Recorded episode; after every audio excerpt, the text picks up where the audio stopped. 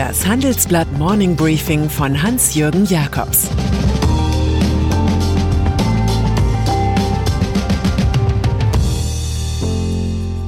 Guten Morgen allerseits. Heute ist Dienstag, der 21. Juli, und das sind heute unsere Themen. Der unmögliche Geldgipfel von Brüssel. Corona-Allianz mit London. Carlo Knauf scheitert als Dietmar Hopp. Im Folgenden hören Sie eine kurze werbliche Einspielung. Danach geht es mit dem Morning Briefing weiter. Dieser Podcast wird präsentiert von Scalable Capital. Europas führender Robo-Advisor bietet mit dem neuen Prime Broker eine Trading Flatrate. Kunden können für 2,99 Euro im Monat Aktien und ETFs unbegrenzt handeln sowie über 1300 ETFs kostenfrei besparen. Mehr Informationen unter scalable.capital. Kapitalanlagen bergen Risiken.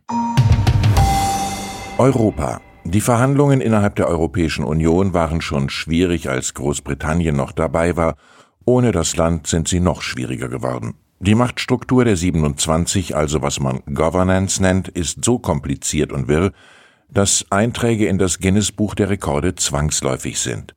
Diesmal dauerte es vier Tage, bevor wenigstens ein erstes Ergebnis durchschimmerte, 390 Milliarden Euro Zuschuss an leidgeprüfte Corona-Länder wie Italien und Spanien. 360 Milliarden werden als Kredite vergeben.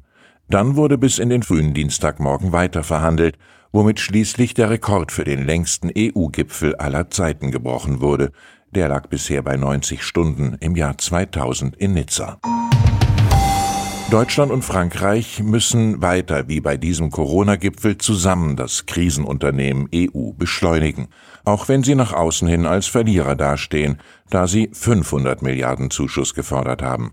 Für den Satz des Gipfels sorgte Emmanuel Macron, der sagte, ihr könnt mich für verrückt halten mit meinen Zuschüssen, okay, aber Angela ist auf meiner Seite. Wer Rechtsstaatlichkeit nicht als Grundgesetz der EU anerkennt, hat in ihr nichts verloren. Stillhaltetaktiken gegen Ungarn und Polen steigern nur ihre Lust am politischen Erpressertum. Auch die Gruppe der sogenannten Sparsamen, nämlich die Niederlande, Österreich, Dänemark, Schweden, Finnland, tut gut daran, das nächste Mal die eigene Position nicht zu überreizen. Der holländische Premier und Oberblockierer Mark Rutte sei mit seiner Geiz ist geil Strategie den Rechtspopulisten nachgelaufen, kommentiert unsere Brüsseler Büroleiterin Ruth Berschens. Man malträtiere die EU, um zu Hause Punkte zu machen. Das EU-Parlament dürfte sich mit besonderem Furor dem unmöglichen Geschacher der 27 widmen. Das nächste Veto ist zu erwarten. CSU-Politiker Manfred Weber hat es angekündigt. Vielleicht macht es das Modell Europa, wenn auch nicht einfacher, so doch politisch attraktiver. Coronavirus. Lange ist es her, dass Wissenschaftler wie Robert Koch oder Emil von Behring den guten Ruf deutscher Infektionsforschung gründeten. Corona ändert auch hier alles, wie am gestrigen Montag bei einem deutsch-britischen Doppelschlag deutlich wurde. Da kaufte der global führende Impfstoffhersteller GlaxoSmithKline GSK aus London für 150 Millionen Euro 10 Prozent der Tübinger Firma CureVac, die an einem Serum gegen Covid-19 arbeitet, weshalb sich schon der Bund mit 300 Millionen beteiligt hat. Und dann vereinbarte die sich ebenfalls im Wunderfirma-Status befindliche BioNTech aus Mainz die Lieferung von 30 Millionen Einheiten eines bald entwickelten Corona-Impfstoffes mit der britischen Regierung. Für die EU mag London verloren sein, für Coronomics sehen wir eine deutsch-britische Allianz. Gleichzeitig wird bekannt, dass sich ein Impfstoff des britischen Konzerns AstraZeneca und der Uni Oxford bei 1000 Probanden bewährt hat. Asien. So sehr China westlichen Scharfmachen inzwischen als Gott sei bei uns gilt, so stark haben chinesische Konzerne die Gesetze des Wall Street Finanzkapitalismus verinnerlicht.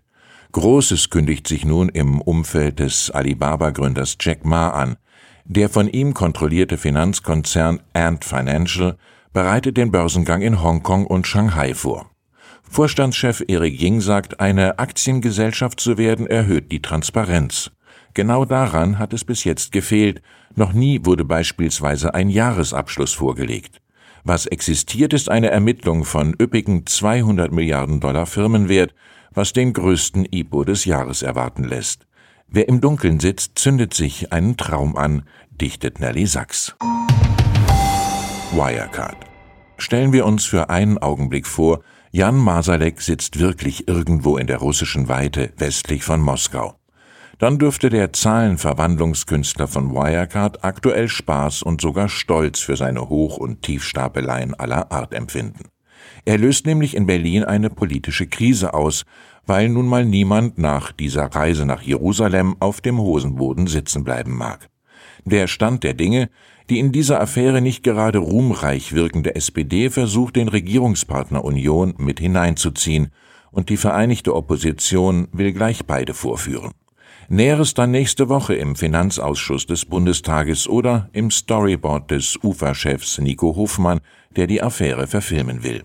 Wie Weiland Edward Snowden in Sachen NSA könnte auch Geheimdienstfreund Marsalek aus Russland Schriftliches beitragen. Fußballclub Fantasiereiche im Unternehmerlager haben schon mal den Traum, es im Fußball dem großen Dietmar Hopp von der TSG 1899 Hoffenheim nachzumachen und einen Dorfclub in eine Erfolgsmarke umzuwandeln. Dem Gipsmillionär Carlo Knauf ist das bei Backer Nordhausen in Thüringen misslungen, wo seine fränkische Dynastie auch ein Gipswerk hat. Vielmehr muss der vorherige Regionalligist nach einer Insolvenz in die fünfte Liga absteigen. Gegen Knauf, dem zwei Prozent am Baustoffimperium gehören, ermittelt die Staatsanwaltschaft auch noch wegen Betrugsverdacht. Der Mann hat Millionengelder in Aussicht gestellt, von denen seine Familienfirma, die als Sponsor auftrat, offenbar nichts wissen will. Das alles ergibt sich aus dem Gutachten des Insolvenzverwalters, das uns vorliegt. Corona-Krise. Und dann ist da noch der Berliner Virologe Christian Drosten, der in der Corona-Krise einigen Bürgern als Standortrisiko erschien. Ihm widmet nun die Berliner Punkband ZSK mit Hilfe von Fans ein Lied über den Chuck Norris der Wissenschaft. Es schildert Drosten als modernen Helden, der sich ganz auf den Sieg über das Virus konzentriert und sich dabei auch nicht von Boulevardzeitungen aufhalten lässt. Ich habe Besseres zu tun, heißt der entsprechende Songtitel. Wenn Konzerte wieder erlaubt sein sollten, will der Mann von der Charité sogar höchstpersönlich das Werk an der Gitarre mit dem Quartett von ZSK einspielen. Ich wünsche Ihnen einen schwungvollen Tag, an dem Sie natürlich immer das Beste zu tun haben sollten. Es grüßt Sie herzlich Hans-Jürgen Jakobs.